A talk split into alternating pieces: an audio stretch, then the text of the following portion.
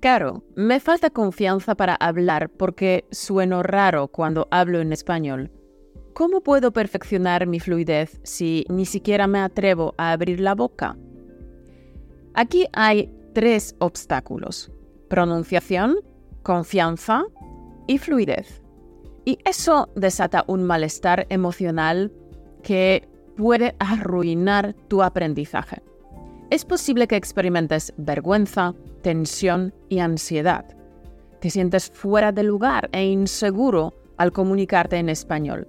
Te avergüenzas de tu pronunciación y de sonar distinto. Esta tormenta emocional provoca en ti resistencia y rechazo. No deseas hablar, lo evitas a toda costa. Incluso escapas de cualquier oportunidad mínima de expresarte en español. Los profesores dan algunos consejos para cada uno de estos aspectos. Por ejemplo, para mejorar pronunciación, practica con trabalenguas. Para mejorar la fluidez, habla siempre que puedas. Y para mejorar la confianza, cree en ti y confía en ti mismo. Bueno, es más fácil decirlo que hacerlo. Estos consejos son valiosos, pero generan mucha tensión. Si estás suscrito a The Secret Newsletter, recordarás un vídeo en el que te dije que empezar tiene que ser fácil. ¿Te acuerdas? Pues es cierto, al 100%. Empezar tiene que ser fácil y con bajo estrés.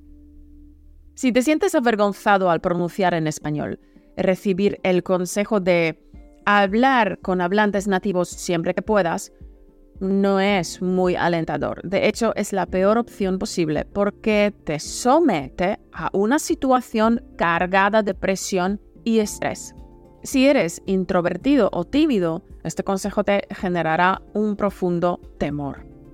Lo sé bien porque pasé por la misma tormenta emocional con mi pronunciación en francés.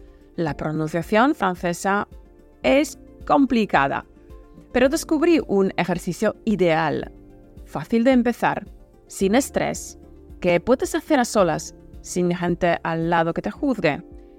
Este ejercicio fabuloso es leer en voz alta.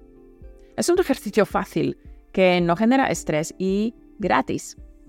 Las ventajas son muchísimas. Mejoras la pronunciación y la fluidez porque es un ejercicio intenso para los músculos de tu boca, de tu lengua y de los demás órganos que participan en la pronunciación.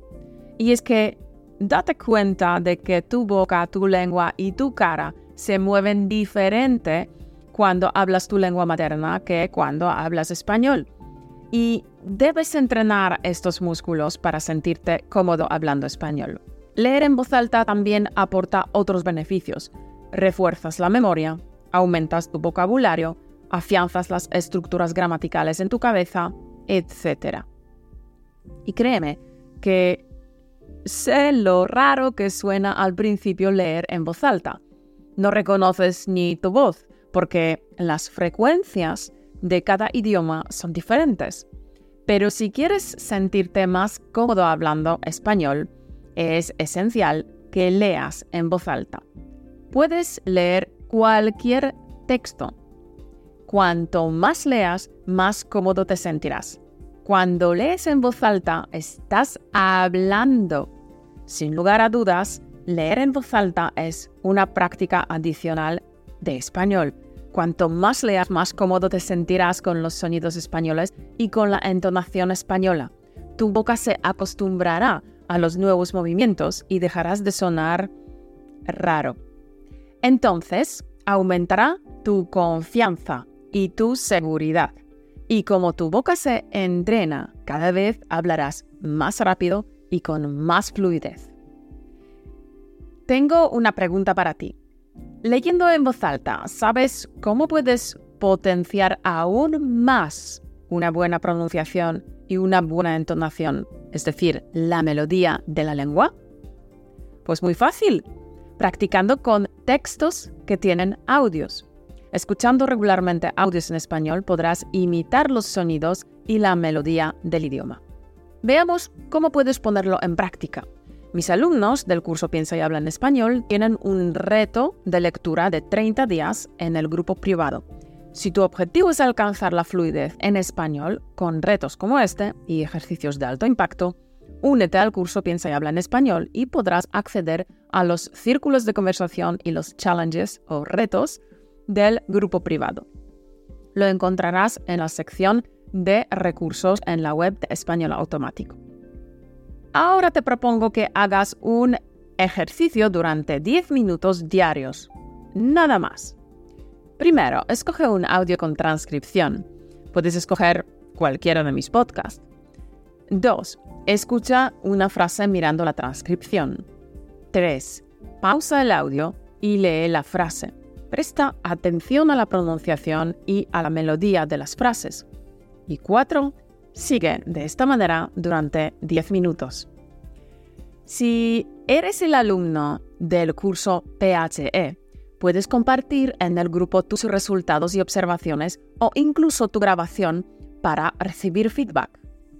Bueno, campeón, te animo a que incluyas la lectura en voz alta en tu rutina de aprendizaje.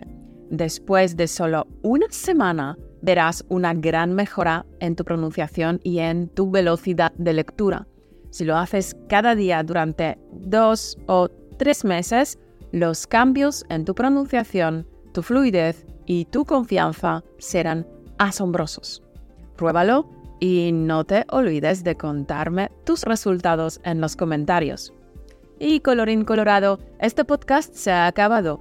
Espero que te haya gustado este capítulo. Nos vemos pronto en un nuevo podcast. Y mientras tanto, carpe diem, aprovecha el momento campeón y haz que tu vida sea extraordinaria.